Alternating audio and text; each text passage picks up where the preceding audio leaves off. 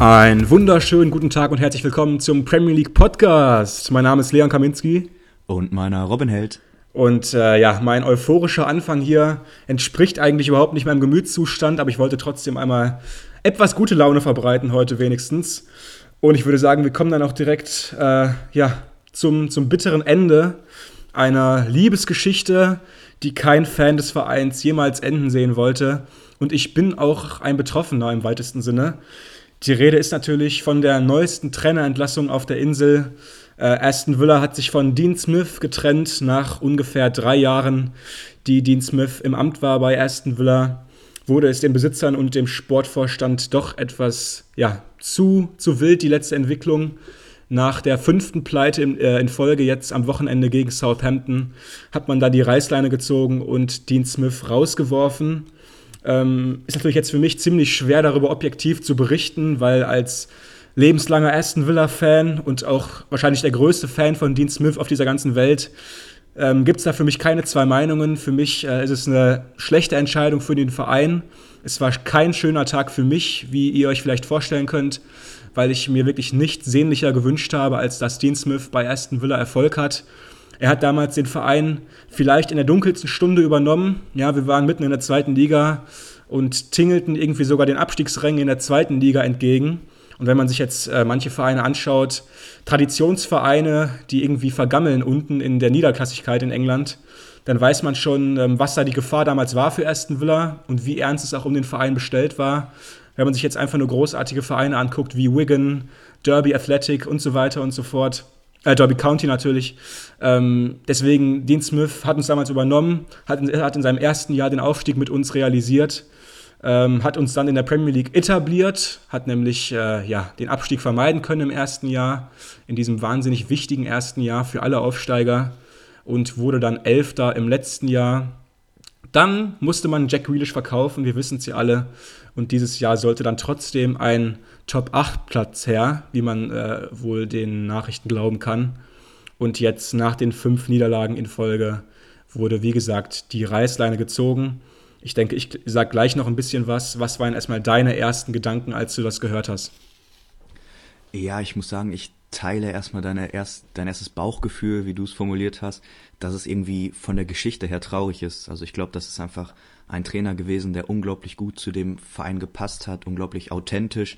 Also man hat wirklich gemerkt, dass er mit vollem Herzen ja schon diesen Verein ja auch immer unterstützt hat und es war irgendwie so eine Liebesgeschichte, aber auch ähm, ja ein bisschen schön, um zu schön, um wahr zu sein, nicht so der klassische Trainer, sondern irgendwie ja quasi aus der Kurve auf die Trainerbank.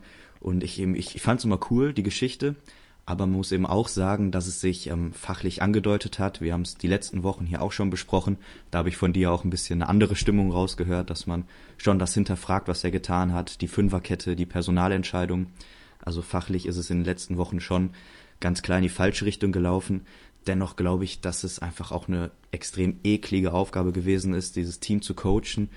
Man hat ja ein funktionierendes, eine ein funktionierendes Gebilde. Man hatte mit Jack Grealish einen absoluten Ausnahmespieler, ähm, eine Identifikationsfigur mit dem Trainer zusammen. Es hat harmoniert, es lief alles super. Und dann hast du eben diesen extremen Cut durch die 100 Millionen Neuzugänge, durch den Grealish-Abgang und das zu moderieren, neu aufzubauen. Also ich ähm, bin sowieso kein Fan, so eine ganz neu gewürfelte Mannschaft irgendwie ja, formen zu müssen, trainieren zu müssen. Ich glaube, dass das extrem schwierig ist. Und am Ende ist er in meinen Augen auch darüber gefallen, dass eben ähm, Leute wie Buendia, Bailey, die dann den Gülich so ein bisschen ersetzen sollten, das eben nicht sofort auf Anhieb getan haben und dann wird schwierig. Ähm, wir haben hier auch schon einzelne Personalentscheidungen debattiert, ähm, Stichwort El Ghazi, wo auch du sehr unzufrieden gewesen bist. Also ähm, ja, mir fällt es ein bisschen schwierig, jetzt auch objektiv zu sein, weil ich mit dir so ein bisschen jetzt auch die Geschichte über die letzten Jahre mitgegangen bin und mir tut's im Herzen weh, aber ich muss sagen, fachlich kann ich es verstehen und es hat sich nur mal angedeutet, die Ergebnisse in letzter Zeit passten überhaupt nicht.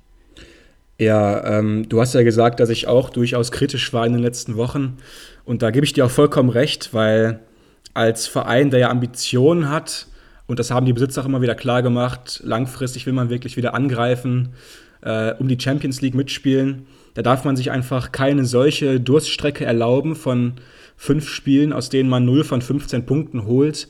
Aber schlussendlich, ähm, ja, ich weiß nicht, ob, ob du sowas kennst, aber häufig sagt man ja was. Und wenn man dann einige Wochen danach darauf zurückblickt, dann merkt man, dass man sich damals einfach nicht die Konsequenzen klar gemacht hat von dem, was man gesagt hat. Und ich denke, ähm, ich habe mir damals gar nicht vorstellen können, irgendwie, dass Dean Smith wirklich rausgeworfen wird bei Aston Villa. Weil du hast es auch vollkommen richtig gesagt, die Geschichte war einfach zu schön, um wahr zu sein. Ich denke, es ist einzigartig in Europas Top-Ligen. Ähm, ich kann trotzdem nur ganz kurz jetzt zum Ende seiner Ära bei Aston Villa die Geschichte skizzieren. Also er kommt hier aus der Gegend, er wurde in West Bromwich äh, geboren, was ja direkt in der Nähe von Aston ist. Und sein Vater Ron Smith ähm, war auch ein Steward im Villa Park, im Villa Stadion und hat da äh, eben gearbeitet, hat an Spieltagen äh, auf den Tribünen gearbeitet, hat unten äh, Menschen reingelassen und so weiter. Und der kleine Dean Smith war auch schon dann sehr früh im, im Villa Stadion, war auch ein lebenslanger Aston Villa Fan und als Spieler war er nie ganz so erfolgreich, war ein Verteidiger, glaube ich. Äh, aber dann als Trainer umso erfolgreicher, hat sich dann wirklich seinen Weg hochgearbeitet. Äh, in Englands Ligen war bei Warsaw Manager, ähm, danach ja auch noch bei Brentford und dann kam er ja schlussendlich ähm, zu Aston Villa. Ich weiß damals noch, ganz schöne Geschichte, ähm, du und ich waren damals im Stadion, als äh, Villa in der zweiten Liga gegen Brentford gespielt hat. Und der Trainer von Brentford hieß damals noch Dean Smith. Und ich habe dir, hab dir damals schon gesagt, das wäre jemand, den ich sehr, sehr gerne bei uns sehen würde auf der Trainerbank. Und einige Wochen später kam es dann auch so, weil Steve Bruce wurde dann bei uns auch vor die Tür gesetzt und Dean Smith sollte übernehmen. Und ähm, ja, alle Villa-Fans waren sofort verliebt in ihren Dino, wie sie ihn immer genannt haben. Ähm, ein, ein Mann aus der, aus der Gegend, der jetzt seinen Traum lebt und seinen Herzensverein auch noch coachen darf. Ähm, und das auch noch mit neuen Besitzern im Rücken, ähm, tollen Spielern wie Jack Grealish. Also alle haben sich auch einfach gefreut für diesen sympathischen und äh, ja einfach sehr äh, ja, nahbaren Typen. Und man muss ja auch sagen, dass er jetzt so lange im Amt war, drei Jahre, das ist ziemlich lange für einen Villa-Trainer in den letzten 10, 20 Jahren. Das liegt ja auch nicht nur daran, dass er ein Villa-Fan war oder so ein toller Typ war oder nach wie vor ist, sondern er hat ja auch einfach Erfolge vorzuweisen gehabt. Also wie gesagt, im ersten Jahr sofort aufgestiegen und ähm, ja, zu, zu Mitte der Saison damals sah es noch überhaupt gar nicht danach aus, durch die Playoffs geführt. Und ganz schöne Geschichte war natürlich auch noch, ähm, sein Vater Ron hat zu der Zeit leider schon an Demenz sehr stark gelitten und war auch schon in, äh, in einem Heim und konnte dementsprechend die Phase gar nicht mehr miterleben aktiv, äh, in der Dean ähm, ja, den Verein gecoacht hat, den die ganze Familie so liebt. Und das war Dean Smith auch immer ähm, ja, sehr, sehr, sehr, sehr ein Dorn im Auge, dass sein Vater wirklich das nie mehr miterleben konnte, wirklich. Aber ähm, an dem Abend vor dem Playoff-Finale gegen Derby ist Dean Smith dann trotzdem nochmal in das Heim von seinem Vater gefahren und hat ihm gesagt, das nächste Mal, dass du mich siehst, werde ich ein Premier League-Trainer sein. Oh Gott, und äh, mir kommt schon wieder Gänsehaut, wenn ich das erzähle, weil äh, er hat es dann ja wirklich geschafft. Er ist aufgestiegen mit Aston Villa, hat dann seinen Vater besucht und war dann ein Premier League-Trainer von seinem Herzensverein. Einfach eine wunderschöne Geschichte, die auch nur der Fußball schreiben kann. Und jetzt komme ich auch langsam zum Ende.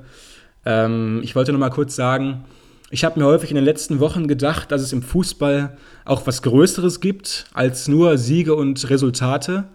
Weil natürlich war mir auch klar, wenn ich jetzt das so sehr kritisiere, wie es manche getan haben, dann müssen die Konsequenzen auch klar sein. Und das heißt häufig, dass dann der Trainer rausgeworfen wird.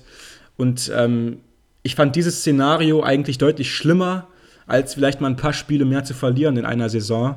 Weil es gibt wirklich nichts Schöneres als Fan, wenn du Fan einer Mannschaft bist und du weißt, der Trainer, der freut sich und ärgert sich nach Spielen so sehr wie du selbst. Und das ist häufig äh, ja ein ziemlich hohes Maß an Wut und Ärger, was man hat als Fan.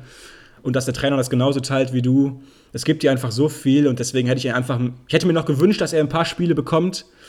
Aber jetzt kam einfach diese verflixte Länderspielpause, diese verdammten Länderspiele, die eh keiner mehr will.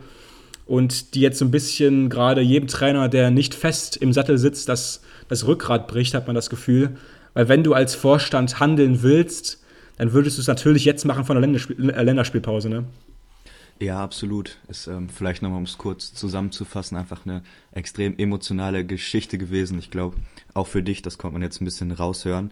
Ich würde trotzdem versuchen, ein bisschen den Blick nach vorne zu richten und Du hast es gesagt, wir haben damals so seinen Einstieg äh, irgendwie mitbegleitet oder du hast ihn sogar vorhergesagt.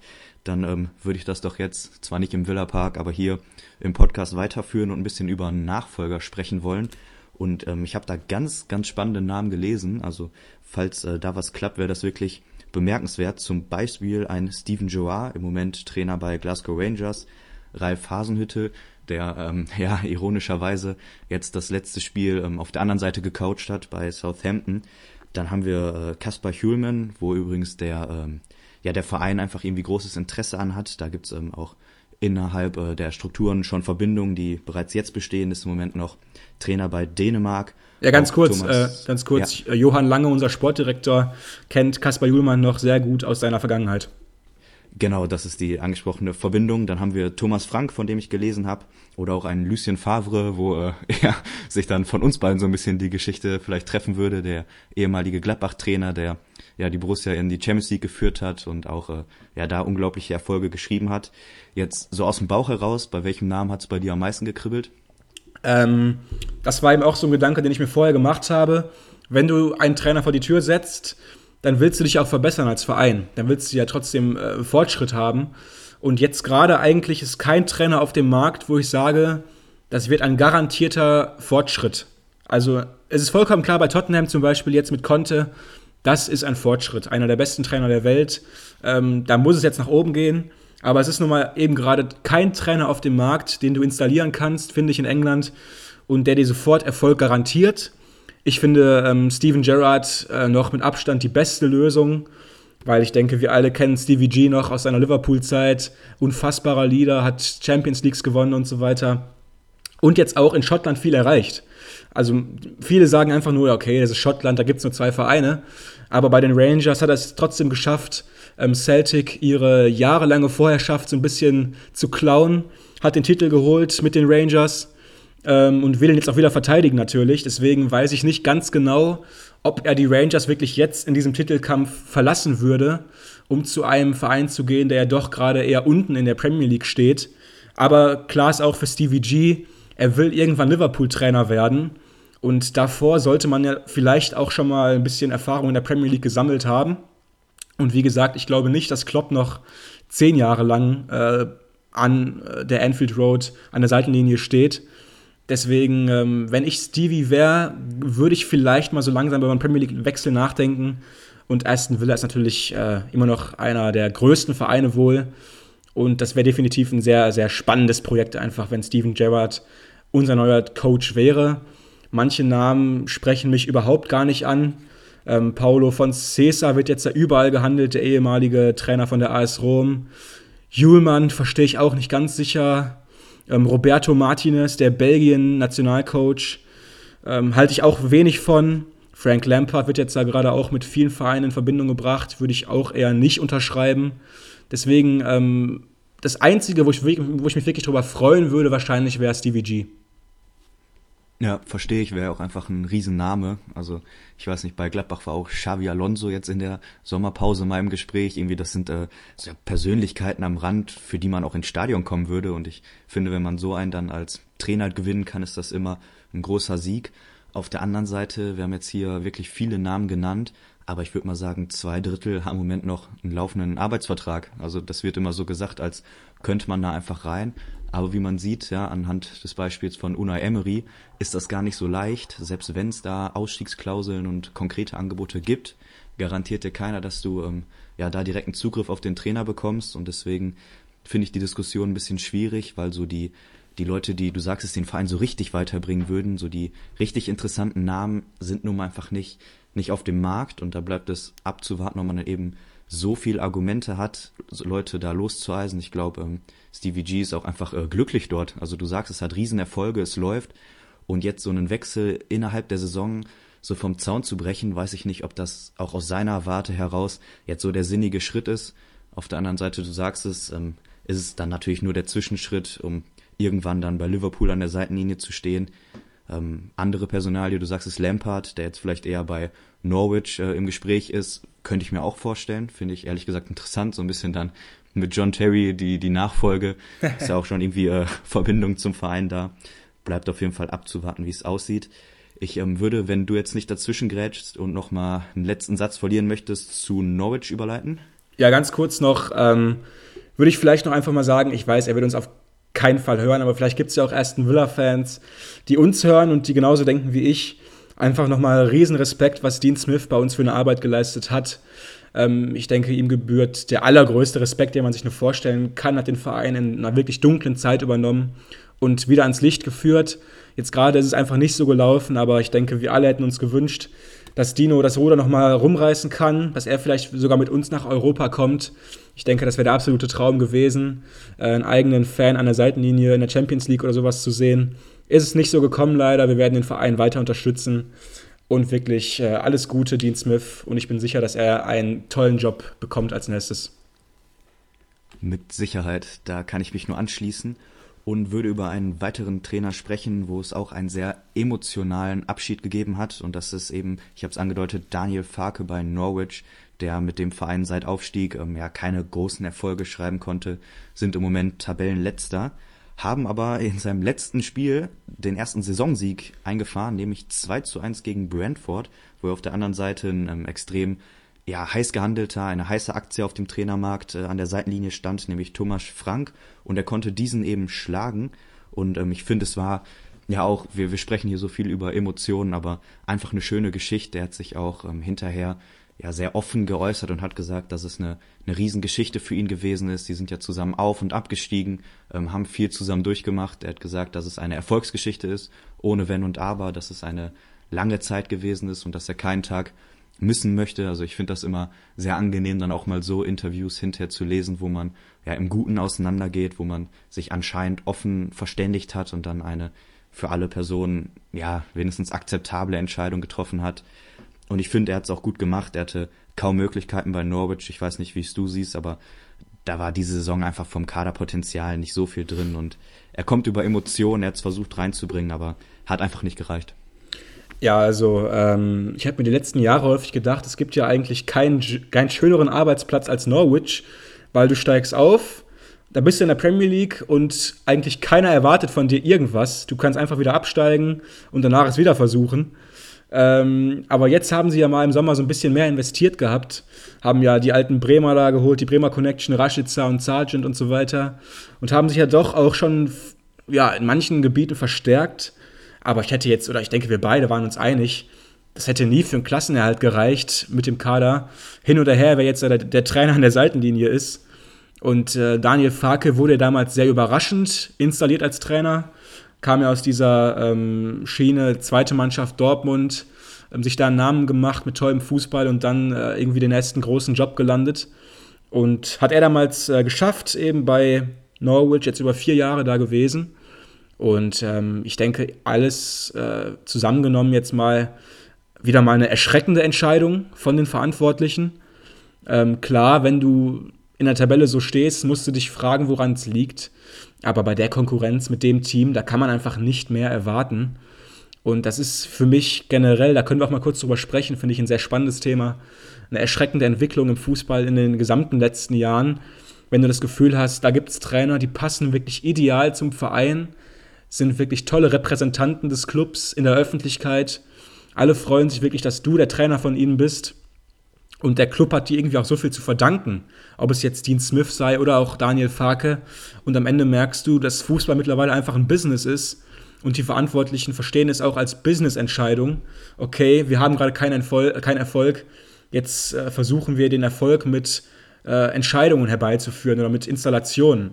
Und das gleiche war ja damals auch der Fall mit Sheffield United und Chris Wilder.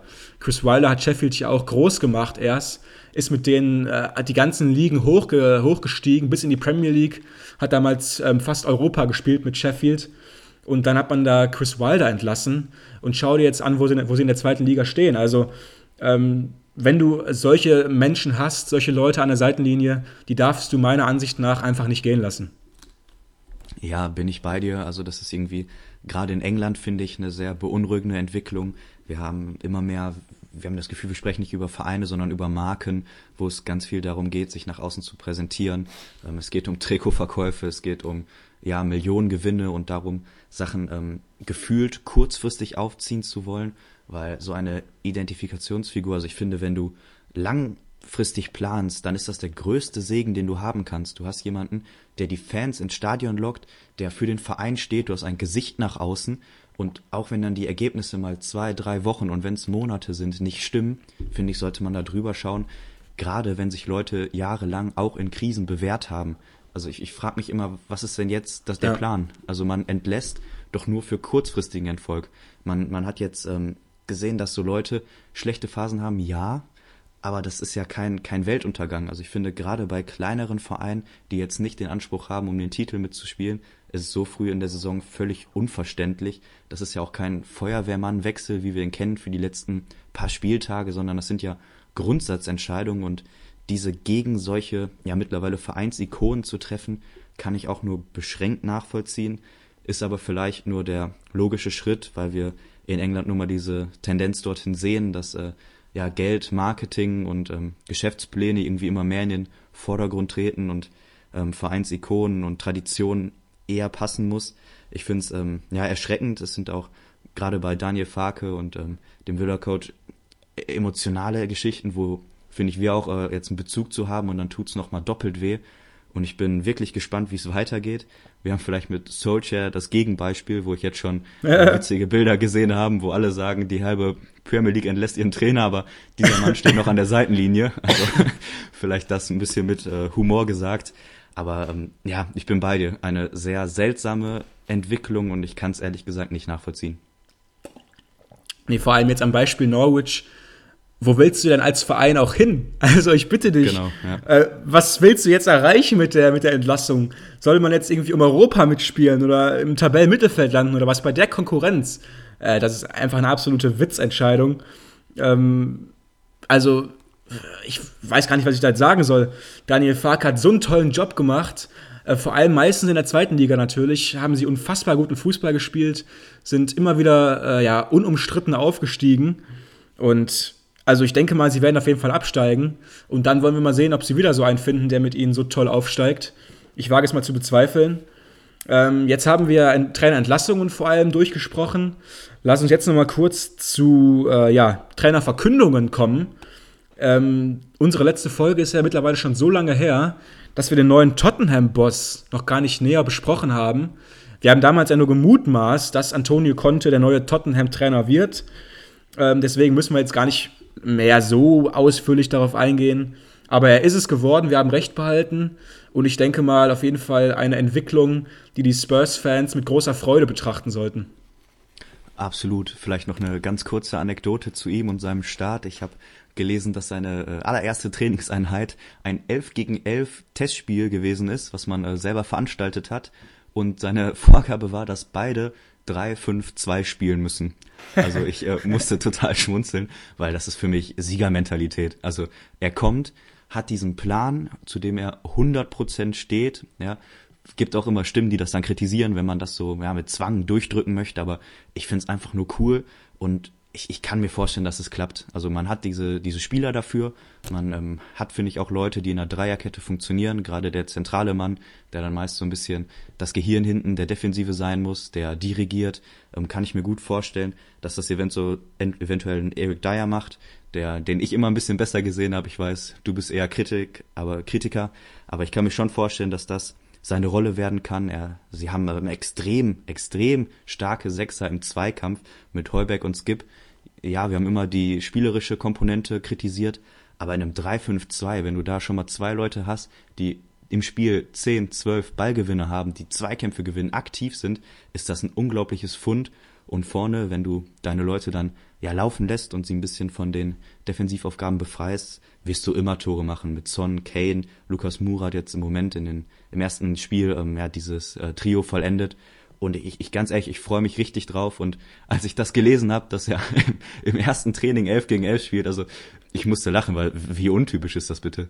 Ja, ich denke mal, ich habe irgendwann mal den Satz gehört, äh, ich glaube von Tuchel war es, er hat in seinem ganzen Trainerleben äh, im Training noch nie 11 gegen 11 gespielt.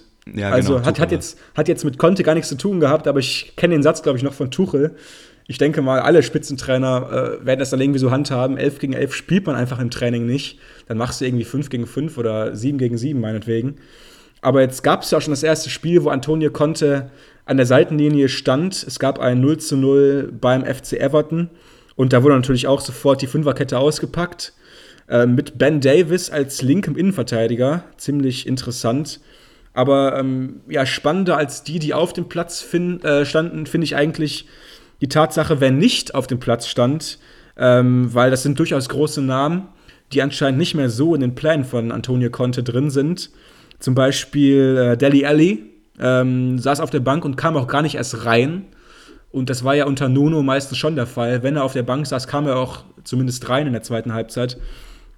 Und ich denke mal, ein Deli Alli und Conte, das passt einfach überhaupt gar nicht zusammen. Also ein Trainer, der immer harte Arbeit sehen will und jemand wie Deli Alli, ohne ihm jetzt nahe, nahe treten zu wollen, aber er ist nun mal kein wirklich harter Arbeiter im Mittelfeld. Äh, ein Bergwine war auf der Bank, äh, Tanganga, Ndombele, Wings, Sanchez, also durchaus große Namen, die da erstmal nur draußen Platz nehmen mussten. Ähm, denkst du jetzt, er wird jetzt im Wintertransferfenster sofort ähm, die Schatulle aufgemacht bekommen und sich erstmal einige Spieler nach seinem Wunschdenken einkaufen dürfen? Ja, ich glaube schon, aber nicht im großen Rahmen. Also ich denke äh, schon, dass ein Conte auch mit dem Versprechen gelockt worden ist, dass er sich im, weiß ich nicht, in den nächsten anderthalb Jahren seine drei, vier, fünf Wunschspieler zusammenkaufen kann. Ich denke schon, dass unter der Hand sowas vereinbart wird. Aber ich ähm, weiß jetzt nicht, ob es direkt im, ja, im ersten Transferfenster passieren wird. Für mich, ähm, du hast gerade angesprochen mit Deli Elli noch kurz eine Ergänzung. Ich, ich musste sofort an Eriksen denken, der bei Inter für mich ein ähnlicher Spielertyp ist, ein Kreativgeist, auch ehemals Tottenham, der mit konnte überhaupt nicht klarkam. Also das hat ja nicht funktioniert. Es gab immer wieder Anläufe auf verschiedenen Positionen, in verschiedenen Phasen der Saison gegen verschiedene Gegner, aber es, es sollte einfach nicht funktionieren. Und ähm, also ich würde im Moment keine Deli Ellie Aktie kaufen. Das ist äh, für mich eher ein Auslaufmodell und ich befürchte, dass es mit Conte nicht so hundertprozentig matchen wird. Aber ja, vielleicht äh, ist er da auch ein Stück weiter oder kann den Spieler dann doch einbinden. Ich bin gespannt. Wir haben jetzt schon, ähm, ich weiß nicht, ich habe letztens einen Artikel gelesen, wo er irgendwie mit, mit sieben Interspielern in Verbindung gebracht wurde. Mhm. Ja, von Lautaro Martinez über Brozovic, über Skriniar. Also finde ich immer dann ein bisschen an den Haaren herbeigezogen. Das sind ähm, vielleicht ja seine Achse von Inter, aber ich glaube nicht, dass man die Spieler einfach ähm, zu sich holt. Ich ähm, habe auch immer wieder gelesen, dass Trainer so, ja, äh, wenn sie über Transfers von ehemaligen Spielern gesprochen haben, dass sie da eine extrem große Hemmschwelle haben, weil dieser, dieser ja, du hast so eine Struktur in der Mannschaft und so eine soziale Bindung und das ist einfach gefährdet, wenn du das Gefühl hast, dass der Trainer seine zwei, drei Lieblinge reinholt. Also das ist ein riesen äh, Gefahrenpotenzial in meinen Augen, dass es da dann auch Reibereien gibt und ich kann mir schon vorstellen, dass er vielleicht einen von Inter zu sich lotst, aber dass es jetzt so einen ganzen, ganzen Einkauf aus der Intermannschaft gibt, glaube ich nicht und hoffe ich auch nicht. Also, wir haben den nächsten Welttrainer in der Premier League ähm, das es ja gar nicht, wer da mittlerweile alles trainiert. Es ist mittlerweile ja auch fast schon so eine, so eine Superliga für sich. Ähm, jetzt es eine neue Verkündung, die kam gestern rein. Newcastle United, der mit Abstand reichste Club auf dieser Welt, lasst es euch auf der Zunge zergehen, hat auch einen neuen Trainer gefunden. Steve Bruce war nicht mehr gut genug. Und jetzt hat man Eddie Howe geholt, den ehemaligen Bournemouth-Gott. Ja, er war acht Jahre lang beim AFC Bournemouth in der vielleicht schönsten englischen Stadt an der Südküste Trainer. War ja auch schon lange Spieler bei Bournemouth gewesen und danach hat er seinen Club von der Championship in die Premier League geholt und hat die dann auch jahrelang dort etabliert. Er hat immer einen sehr schönen Fußball gespielt bei Bournemouth und ähm, jetzt wünschen sich die Newcastle-Verantwortlichen, dass er eben diesen Stil auch äh, nach Newcastle bringt. Ich denke, da dürfte die Schatulle schon geöffnet werden im Wintertransferfenster. Ähm, Eddie Howe finde ich einen sehr spannenden Typen. Ähm, ist jetzt auch nicht der ganz große Weltname, den man jetzt vielleicht da erwarten konnte bei Newcastle, ähm, anhand einfach der Pläne, die die Besitzer jetzt schon haben. Deswegen finde ich es eigentlich einen ziemlich klugen Schachzug, da nicht sofort ins oberste Regal zu greifen, sondern erstmal wirklich einen Trainer zu nehmen, der, der die Liga kennt, der auch eine Philosophie hat, die äh, passt zum Verein und auch einfach ein guter Typ ist. Und ja, Eddie Howe, der neue Newcastle-Trainer. Genau, das Ganze aber mit ein bisschen bitterem Beigeschmack. Ich habe es ähm, vorhin schon erwähnt, dass eben Unai Emery die Wunschlösung gewesen ist. Der hat aber Newcastle abgesagt, also das vielleicht um die romantische Geschichte ein bisschen zu verderben. Aber nichtsdestotrotz haben wir einen spannenden Trainer, du sagst es, mit einer äh, ja, bekannten Geschichte aus der Premier League. Er hat einen in meinen Augen extrem schwierigen Job angetreten. Newcastle ist im Moment 19. also vorletzter, mittendrin im Abstiegskampf. Sie stehen da jetzt nach elf Spieltagen mit fünf Punkten. Für mich eigentlich qualitativ kein schlechter Kader. Du hast äh, ja Einzelspieler, die Spiele gewinnen können, aber trotzdem fehlt es irgendwie noch so ein bisschen an ja, an Taktik, an ja auch der Vollkommenheit des Kaders, an Breite, dass du da wirklich eine gute Mannschaft formst. Und ich denke auch, also ganz im Gegensatz zu den anderen Vereinen wird da ordentlich was passieren in der Winterpause. Und ich bin wirklich gespannt, was dann so die Spieler sind, auf die er zugreifen wird. Ich finde, das ist äh, so, ein, so ein Zwischenprojekt. Du kannst ja jetzt nicht für die Champions League planen, du kannst nicht für übernächstes in drei Jahren planen, sondern du musst jetzt Spieler kaufen, die auf Anhieb funktionieren, die kommen wollen, die reinpassen. Also für mich so ein Spielerregal, was sehr klein ist und extrem schwierig ist, weil du ja jetzt nicht den 19-jährigen ja, Superstar kaufst, der äh, noch Riesenpotenzial hat, sondern du guckst eher, dass du Leute hast, die die Liga kennen, gestandene Spieler, die äh, Stabilität bringen, vielleicht vorne weggehen. Und diese Spieler zu finden, glaube ich, wird unglaublich schwierig und ich bin echt gespannt, wo sie da dann zuschlagen. Ja, auf jeden Fall. Ähm, ich denke, wir haben so viel zu besprechen, deswegen können wir uns jetzt mit allen äh, Themas hier, mit, mit, mit, allen Themen gar nicht mehr so lange ähm, beschäftigen, wie wir das vielleicht eigentlich wollten. Aber jetzt kommen wir direkt zu unserem nächsten großen Thema, was wir hier heute ähm, besprechen wollen. Und das ist natürlich das Spiel zwischen Manchester United und Manchester City. Also, das Manchester Derby, die Manchester Stadtmeisterschaften wurden wieder mal ausgetragen. Und ein Spiel, was wahnsinnig wichtig war für beide Mannschaften, nicht nur für Ole Gunnar Solskjaer, weil auch Man City konnte sich hier eine Niederlage überhaupt gar nicht erlauben, weil man natürlich wieder um den Titel mitspielen will in diesem Jahr. Und wenn man jetzt hier verloren hätte, wäre der Abstand schon auf sechs Punkte angewachsen. Und ähm, ja, man will Chelsea einfach nicht davonziehen lassen. Deswegen war der Druck gar nicht nur bei Ole vorhanden, aber natürlich war er dort viel größer. Und ähm, ja, es gab sogar schon die Meldung, dass die Menu-Mannschaft vor diesem wichtigen Spiel äh, unter der Woche zusammen Abendessen war. Und das ohne Trainer. Ähm, so ein, so ein, ja, so ein Kreisliga-Move irgendwie, mal Mannschaftsabend machen. ähm, ob da jetzt so viel Alkohol geflossen ist äh, wie anderswo, wage ich zu bezweifeln. Aber auf jeden Fall ähm, wollte man sich dann nochmal einschwören auf dieses Spiel. Und es hat überraschenderweise irgendwie nicht so gut geklappt. Ja, genau. Also es war so ein bisschen diese Schicksalwoche von Ole Gunnar Solskjaer nach dem Sieg gegen Tottenham und jetzt dem Champions League Spiel, so unter der Woche, war jetzt das Derby auf dem Plan. Er hat ähm, ja wieder an seiner Dreier-Fünferkette festgehalten, musste vorne allerdings den zuletzt so starken Cavani ersetzen. Dafür lief Greenwood auf, neben Ronaldo. Im Mittelfeld haben wir die bekannte Achse mit Fred und McTominay. Ähm, gerade Fred stand ja doch ordentlich in äh, der Kritik, gerade nach dem Spiel. Äh, das vielleicht aber äh, später nochmal mehr dazu. Auf Außen wie immer Wan-Bissaka und Shaw. In der Dreierkette ist vielleicht noch zu nennen, dass äh, Raphael Varan weiter verletzt fehlt für mich der, der hinten die Stabilität reingebracht hat, der ihn unglaublich gut zu Gesicht stand, fehlt jetzt, tut auf jeden Fall extrem weh. Wir haben auf der anderen Seite, ich sehe gerade eine Elf, die auch genauso das Spiel beendet hat. Also Pep Guardiola nicht einmal gewechselt, war wohl sehr zufrieden mit ähm, ja alle Mann auf dem Feld. Gabriel Jesus im Moment immer noch extrem gut in Form. De Bruyne, Gündogan, Foden, Bernardo Silva ähm, Joao Cancelo, der jetzt, glaube ich, in den letzten zwei Spielen fünf Torbeteiligungen hat, also unglaubliche Zahlen. Äh, ja, einfach ein Team, was funktioniert und so ist es auch gelaufen. Wir haben ja nach sieben Minuten das 1 zu 0 für City. Ich muss gestehen, ich hatte da noch gar nicht eingeschaltet. Ich habe den Start verpasst und dann stand schon 1-0.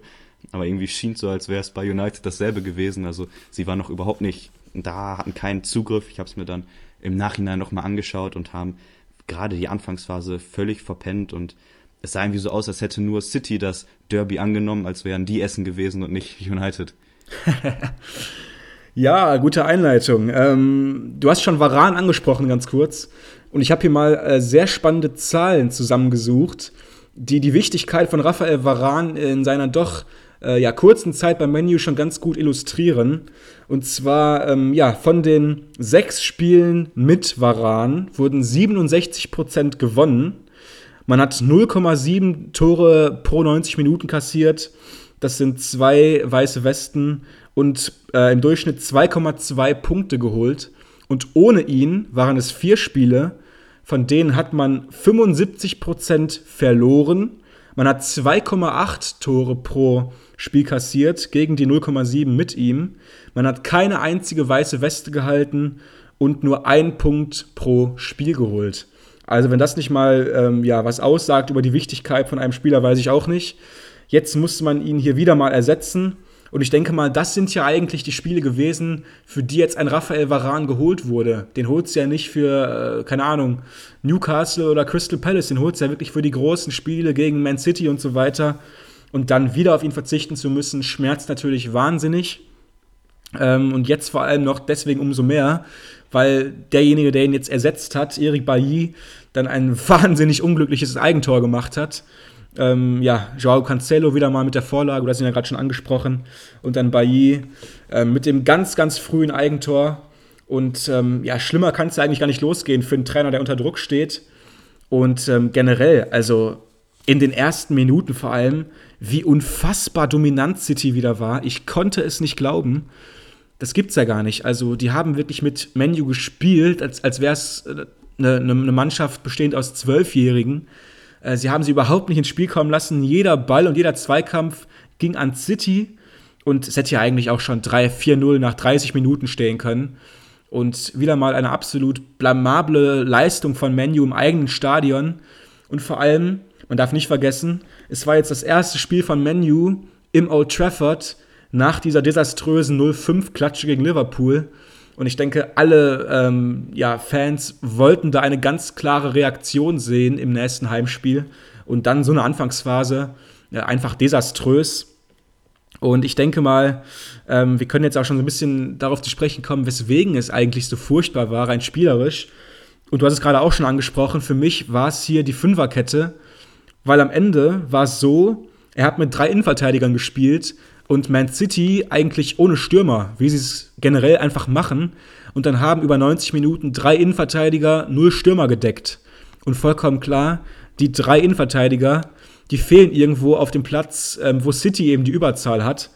Und dementsprechend kam United da im Mittelfeld überhaupt nie in die Zweikämpfe, was auch ein sehr effektives Mittel, äh, Mittel war. Und zwar in der Fünferkette sind natürlich die Außenverteidiger extrem wichtig, weil sie eben die offensiven Impulsgeber sind. Das waren eben hier jetzt bei United Wan-Bissaka und Luke Shaw.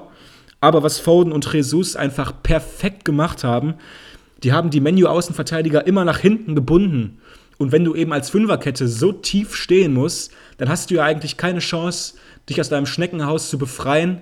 Ein unfassbar guter Zug von Pep, der eigentlich die Fünferkette und den Sinn der Fünferkette innerhalb von, von zehn Minuten lächerlich gemacht hat. Absolut. Ich denke, eine Statistik, die auch deine Analyse so ein bisschen stützt, ist, dass City in den ersten 20 Minuten, also in dieser heißen Anfangsphase, 70 Prozent Ballbesitz hatte. Also es sind unglaubliche Zahlen in einem Derby, wo das ganze Stadion eigentlich brennen muss. Auswärts. Schweinchen mit denen. Genau, das ist unglaublich. Du sagst es, wenn man dann die Fünferkette wirklich ganz zurückdrängt, dann spielst du im Mittelfeld mit Leuten wie Bernardo Silva, Rodri, De Bruyne, Gündogan in Überzahl Schweinchen auf dem Platz. Also United hatte keinen, keinen Ansatz an den Ball zu kommen. Ähm, ich habe mir aufgeschrieben, gerade am Anfang hat man noch gesehen, dass ähm, Ronaldo und Bruno sich oft abgesprochen haben, dass man Pressing einstreut. Dann haben sie wirklich ganz, mhm. ganz traurig versucht, diese City-Mannschaft zu pressen. Aber was natürlich überhaupt nicht funktioniert hat, weil man das Personal gar nicht vorne hatte. Also und selbst wenn hat sich äh, City damit so einer Leichtigkeit gelöst. Das war wirklich bemerkenswert. Also du kannst, du kannst City so nicht pressen. Also die haben gegen die besten Pressing-Mannschaften der Welt, gegen äh, Liverpool gespielt.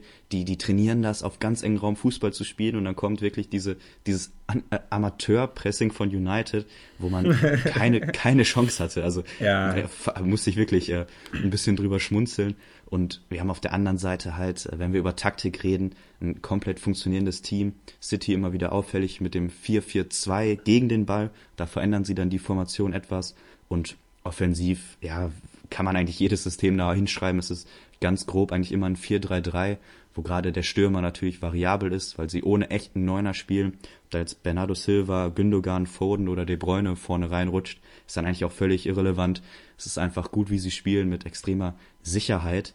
Und ja, das, was ähm, das Ganze bestätigt, ist, dass United, ich habe mir aufgeschrieben, eine einzige gute Chance haben und das ist wieder eine, Halb, äh, ja, eine Flanke aus dem Halbfeld, wo Ronaldo dann mit links ein Volley gut aufs Tor bringt und Greenwood fast im Nachstocher noch trifft.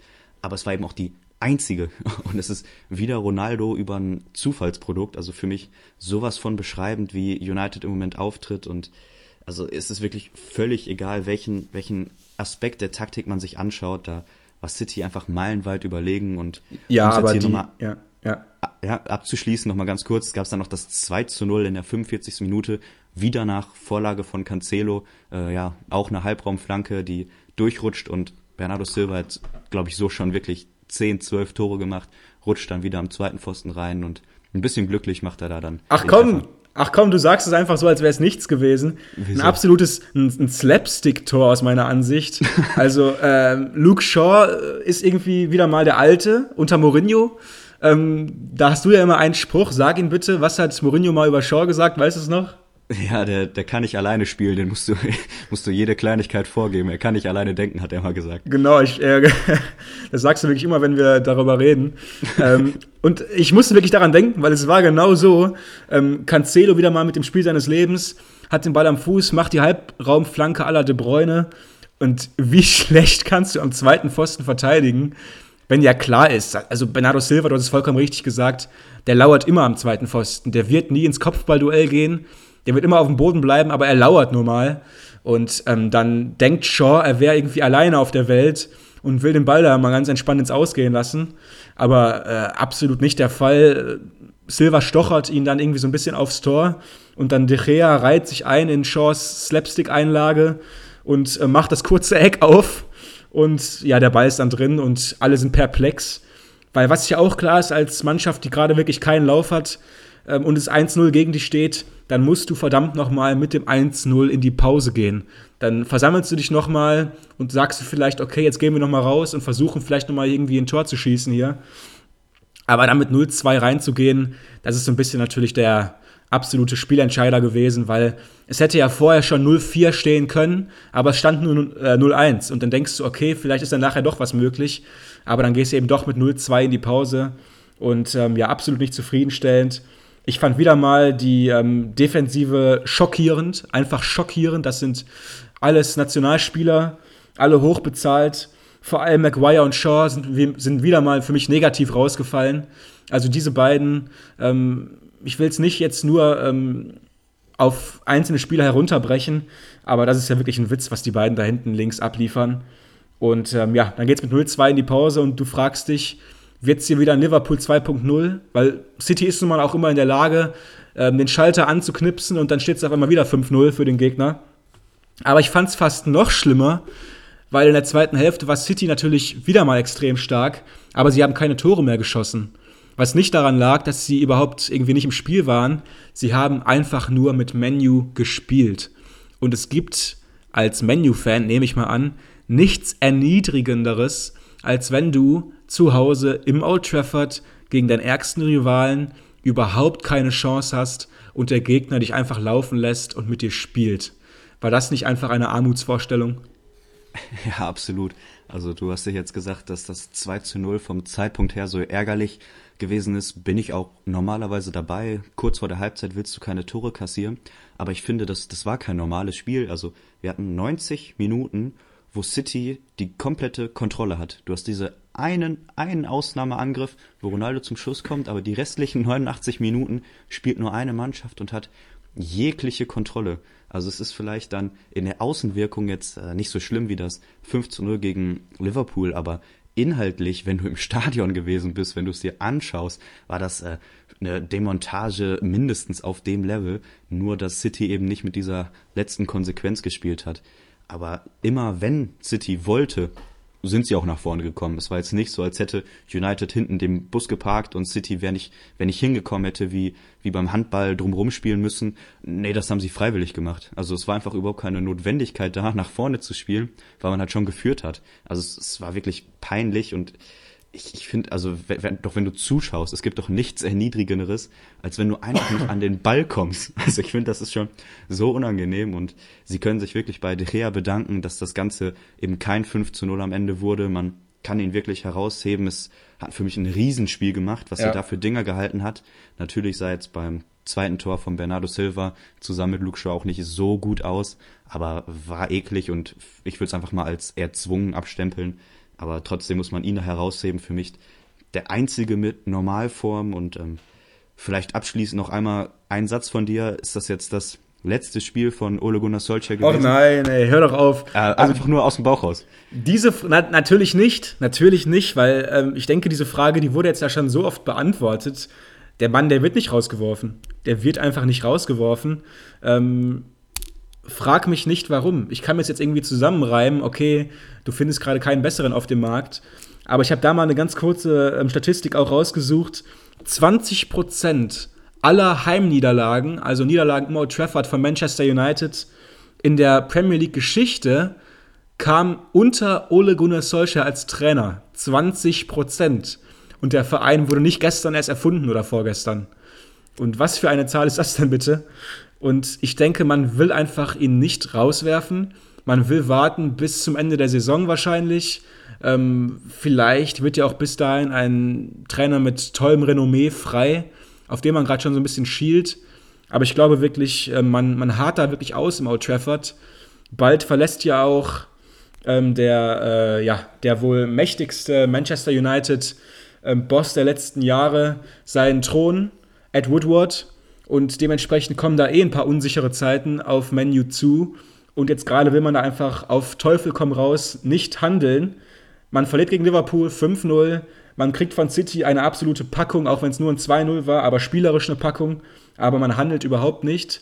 So ein bisschen das Gegenteil von äh, Aston Villa habe ich das Gefühl gehabt, wo eigentlich keiner wollte, dass Dean Smith rausgeworfen wird. Jetzt wollen es bei Menu so, so ziemlich alle. Also wenn du in die sozialen Netzwerke gehst, ähm, dann werden die in puncto Ole ziemlich unsozial auf einmal, ne? Ja, genau. Und das ist eben auch der Unterschied. Wenn man sich jetzt unsere Folge anhört, könnte man ja denken, was, was labern die da am Anfang? Geht es darum, hier äh, Trainer-Dynastien aufzubauen? Wir, wir beschweren uns, dass Trainer gefeuert werden. Aber der Unterschied ist eben, dass wir vorhin über Norwich, über Aston Villa geredet haben. Das als ersten Punkt, dass dann natürlich die Erwartungshaltung eine ganz andere ist.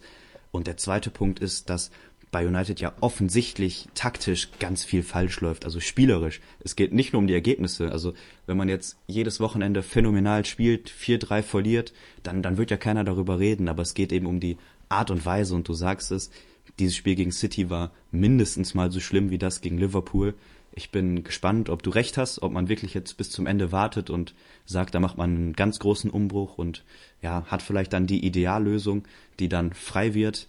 Ich bin gespannt. Ich glaube, er wird die Saison nicht überleben. Und wenn es ein Interimscoach macht, ich glaube, irgendwann wird dieser Druck einfach zu groß sein.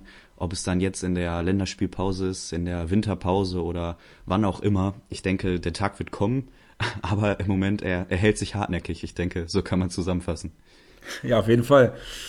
Dann, ähm, ja, wie sieht's aus? Willst du noch ein Spiel mit uns besprechen? Ich weiß nicht, wie dein Timer aussieht. Wie sieht's da aus? Ja, äh, wir sind im Moment ein bisschen eng angebunden. Ist äh, eigentlich nicht so unsere Art, aber wir haben ein paar Termine, deswegen würde ich das Termine.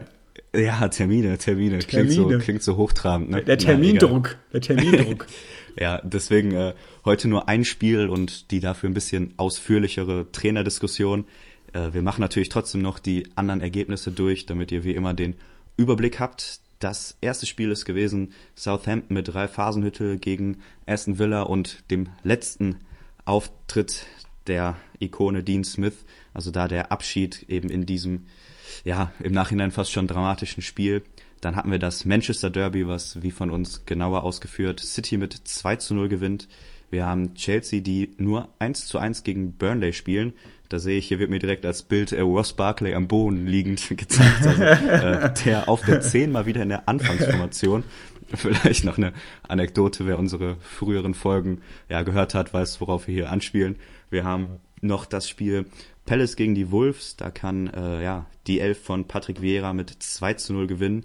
Wieder mal Gallagher, auf den wir ja schon länger ein Auge geworfen, hat da getroffen.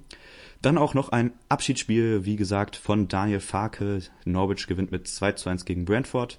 Brighton und Newcastle trennen sich 1 zu 1. Arsenal setzt den guten Lauf fort und gewinnt gegen die Elf von Ranieri mit 1 zu 0. Everton und Tottenham trennen sich 0 zu 0.